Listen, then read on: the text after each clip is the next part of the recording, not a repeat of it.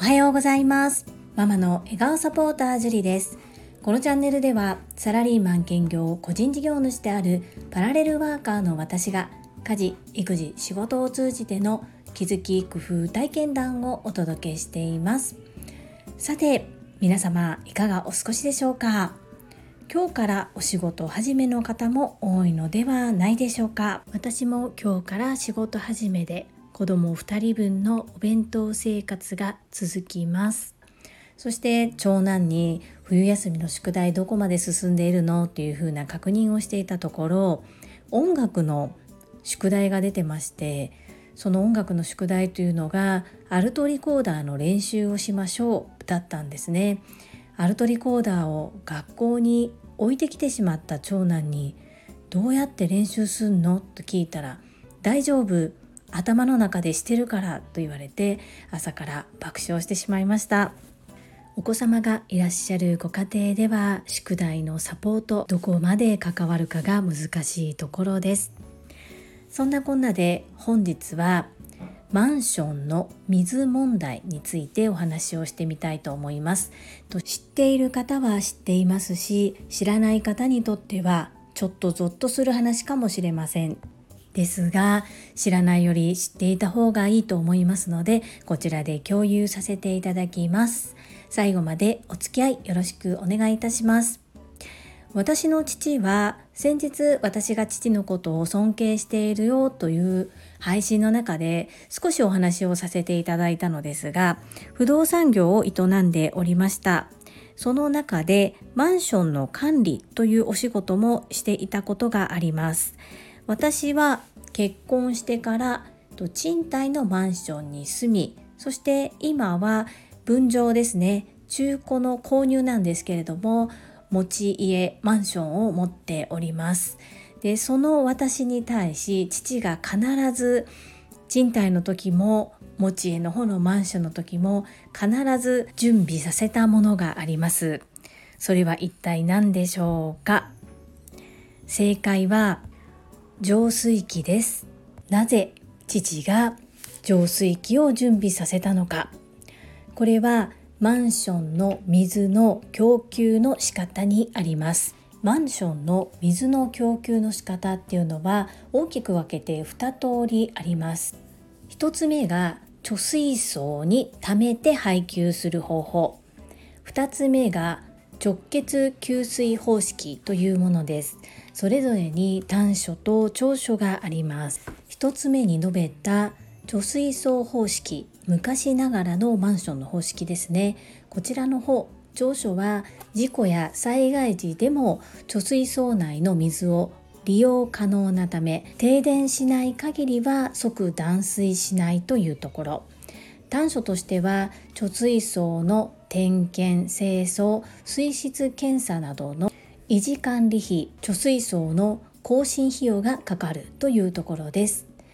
一方2つ目に述べた直結給水方式の方の長所ですが1つ目蛇口まで水道水が直接届くので水質に不安がない。2つ目貯水槽の維持点検清掃が不要になる。3つ目貯水槽の撤去に伴いスペース跡を有効活用できる。4直圧方式の場合排水管の圧力だけで給水するため省エネになる。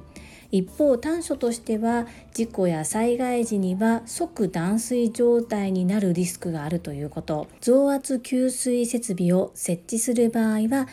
定期点検が必要になるということです。単純に比較しても直結給水方式の方がメリットが多いということになりますがこれは新しい方式でこの方式を取り入れているマンションの方が少ないです。私の今住んでいるマンションは築29年の時に購入しましてそこから10年住んでおりますのでもう間もなく築40年となります。マンションの場合は貯水槽方式の方が多く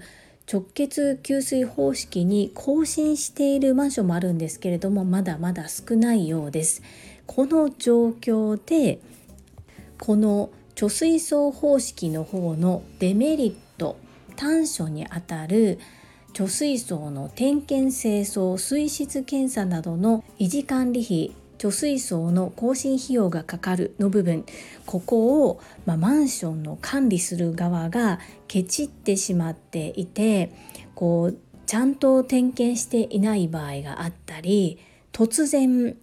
虫やこうまあねちょっと言いにくいんですがカラスなどが飛び込んできてしまって死骸が浮いてしまっているっていうことも少なくないそうです。で管理が行き届いているマンションの場合は即発見してすぐに対処してくださるとは思うんですけれどもやはりそこの維持管理費っていうところに手を抜いている管理会社もありまして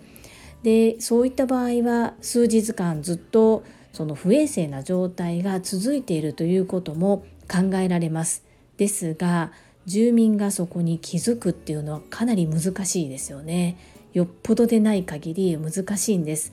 だから清水器をつけさせているということになります。ちょっと前置きが長くなったんですがご理解いただけましたでしょうか？まだまだ話し方が下手だなというふうに思っておりますが精一杯今私の持てる範囲で説明をしてみたのですがもしうまく伝わっていなければ教えていただけると嬉しいです。日本の水道水は飲めるということで世界でも有名です。イタリアに旅行に行った時にイタリアの水道水も飲めるよというふうに現地のガイドの方に教えていただきました。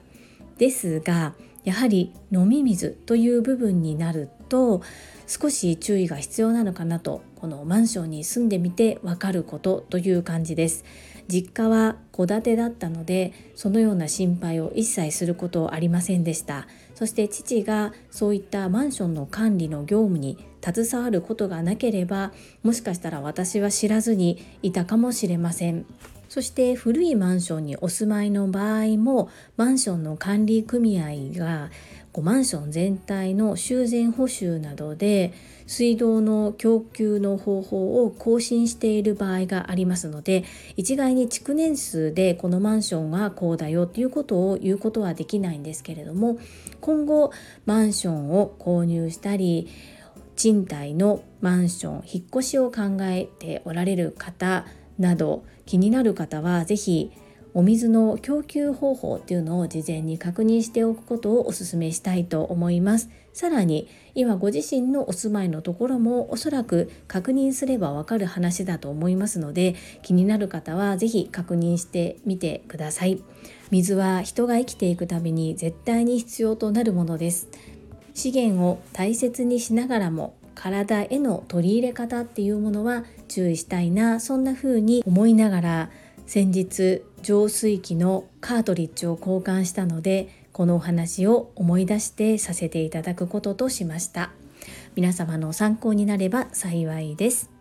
それでは本日もいただいたコメントを読ませていただきます。第490回雑談本年初親子コラボ。おみくじの結果コメント返信にお寄せいただいたコメントゆうこれたかさんが先日私に対してモリンガを栽培しているジュリさんへと冗談で書いてくださったんですがそのコメントに対して泉さんがモリンガ栽培していますとコメントをいただきました。やっぱり私の想像通りでした。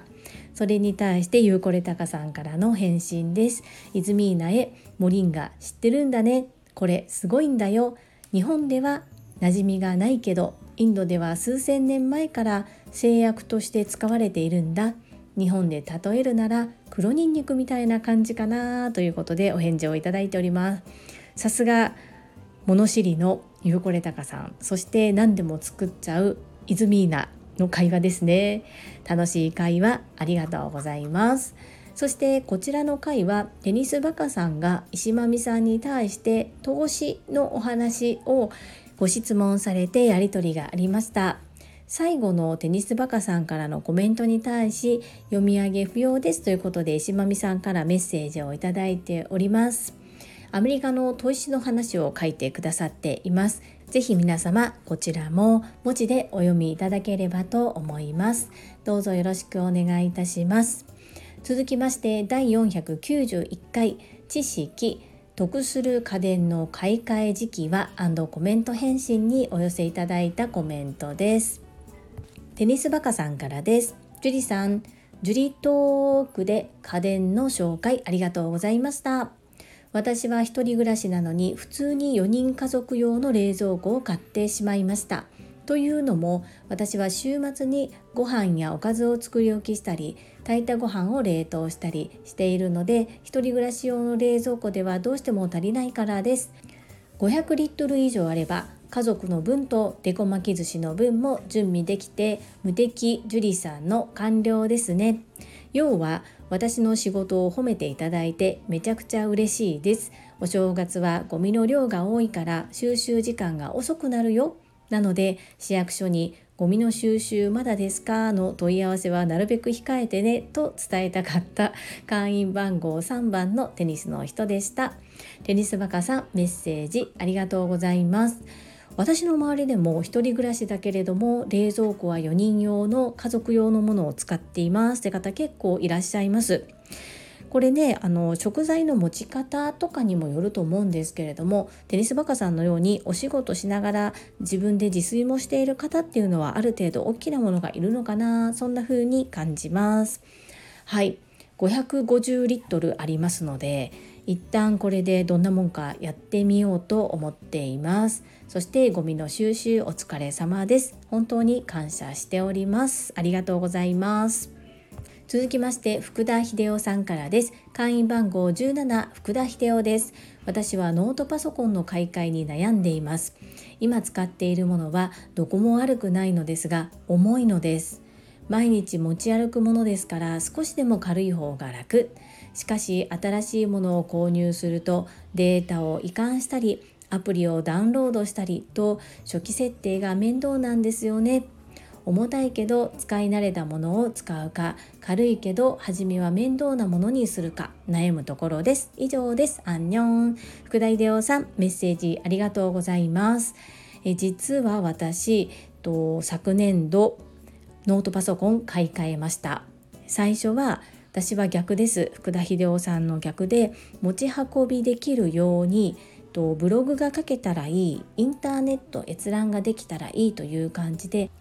軽くて持ち運びに楽なものを選びました。容量もあまりいらないと思ったのでもう本当にネットさえつないでそこでブログ書けたらいいっていう感覚で購入したんですけれどもそのノートパソコンを購入した後にコロナがやってきてそしてオンラインレッスンをすることとなりと Zoom の主催者をしだしたらですねアーカイブを残したりとかあと、まあ、いろんなことをするのに容量が足りなくなってしまって動きも遅いこう画面も見づらい、まあ、いろんなことがありまして結局その2万9800円ぐらいで買ったノートパソコンだったんですけれどもその時の私の使い方にしたら十分だったんですね。そして軽いし持ち運びしやすいしとっても楽でした。ですがもうそれじゃ仕事にならなくなってしまってその約3倍以上にする金額のノートパソコンを買いました。ですがめちゃくちゃ快適です。そして初期設定ですが私思うんですが福田秀夫さんの時給を考えるとそこはアウトソーシングでもいいのかなと思います。今回私も何度かパソコン家のパソコンもそうですが買い替えて初期設定に宿泊して時間半日から1日ぐらい取られて結構それが辛くて。でそれも含めて初期設定をしてもらえるそんなサイトで購入をして初期設定が終わった状態で受け取りました。そしてデータのほとんどは私はクラウドに置いているのであまりデータの移行の必要がなくてとっても楽でした。そういう考え方も一つあるかもです。参考になれば幸いです。福田秀夫さんいつもメッセージありがとうございます。続きましてユッキーさんからです。樹里さん冷蔵庫15年使えたのはすごいです。買い替え時期がそれぞれあるとは知りませんでした。今後は調べてから購入することにします。情報ありがとうございました。ユッキーさんメッセージありがとうございます。そうですよね。うち洗濯機も約12年頑張ってくれたんですよね。本当に長持ちしてくれたなというふうに家電に対しても感謝ですね。ぜひ買い替える時は事前に調べてそれぞれのそれぞれお手頃に購入できる時期っていうのが必ずありますのでネットで検索するとそういうのをまとめてくださっている方が意外といらっしゃいますので是非参考にしてみてくださいね。よろしくお願いいたします。続きまして石間美さんからです。樹里さんこんにちは。これから石垣島に戻る福岡から福まみです。買い替えの時期の共有ありがとうございます。ということは型落ちとか決算があるということは家電は12月と3月が狙い目なんですね。今後の参考にさせていただきます。あ余談ですが私はワインセラーが欲しいなって思っています。日本酒やワインで冷蔵庫に食料が入らないというのんべえあるある話笑い。石間美さんメッセージありがとうございます。どうやら冷蔵庫と洗濯機では肩の入れ替わる時期っていうのが違うみたいなんですね。なので冷蔵庫と洗濯機それぞれあとエアコンですね。それぞれなんかこう型の入れ替わる時期っていうのがある程度決まっているみたいでその切り替わる時期とやっぱり決算期要するに12月3月っていうのが狙い目みたいです。そして冷蔵庫コーナーにありましたよワインセラー。ワインセラーもお安くなっていましたがこちらはおそらく冷蔵庫よりは型が変わるってことは少ないと思いますのでやっぱり石間美さんがおっしゃっている12月や3月の決算期っていうのが狙い目かもしれません。お家にワインセラーがあるとなんだかおしゃれですよね。ぜひ購入されたらまた教えてください。よろしくお願いいたします。続きましてゆうこれたかさんからです。スタイフ AI のように毎日スタイフ配信頑張る樹里さんへ冷蔵庫の買い替えって実は難しいんです。壊れてからだと遅すぎるしかといって動いている状態で買うのもちょっともったいないって思っちゃいますからね。そこを何とも合理的な考えで購入に至ったのは素晴らしいです。メーカーの生産サイクルから逆算してピンポイントで底をつく。それは7種の習慣で言うと2つ目の習慣である最優先事項を優先する。つまり安い時期に買うってことに相通ずるところがありますね。イズミーナの自己紹介動画の衣装が少女時代のジーニーのようにアメリカンポップス風だったことに感謝して。ゆうこれたかさんメッセージありがとうございます。そうですよね。私のスタイフ配信っていうのは目的があるから続けられているっていうところがありますよね。単純に毎日やるぞっていうことよりもなりたい自分の夢の実現のための練習兼実績の積み重ねっていう部分があります。冷蔵庫は何度も不調になりました。イオンがしたりそうですね水漏れがしたりで保証期間内に直すようなことができたりと本当にこの買い替えの見極めが大変というか難しかったんですけれども今の家電ってだいたい寿命78年って言われてるんですよね。でそんな中15年そしてさすがに氷ができなくなった時にはあもうこれダメかなというふうに思いましたで十分15年間一生懸命働いてくれたなと思っています。で我が家は一度引っ越しをしているんですが引っ越すと家電ってちょっと調子が悪くなるとも言われていましてそれでも10年間使い続けることができたこと本当にありがたいなというふうに思っています。イズミーナは無敵ですよね。おしゃれさんだし美人だしねそしてお仕事できるし楽しいし面白いしって本当に完璧だなというふうに思います。ゆうこれたかさんメッセージありがとうございます。いただいたコメントは以上となります。皆様本日もたくさんのいいねやコメントをいただきまして本当にありがとうございます。とっても励みになっておりますし心より感謝いたします。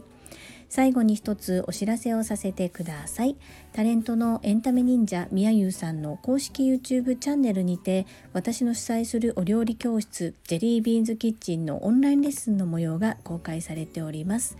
動画は約10分程度で事業紹介自己紹介もご覧いただける内容となっております。概要欄にリンクを貼らせていただきますのでぜひご覧くださいませ。それではまた明日お会いしましょう。素敵な一日をお過ごしください。ママの笑顔サポータージュリでした。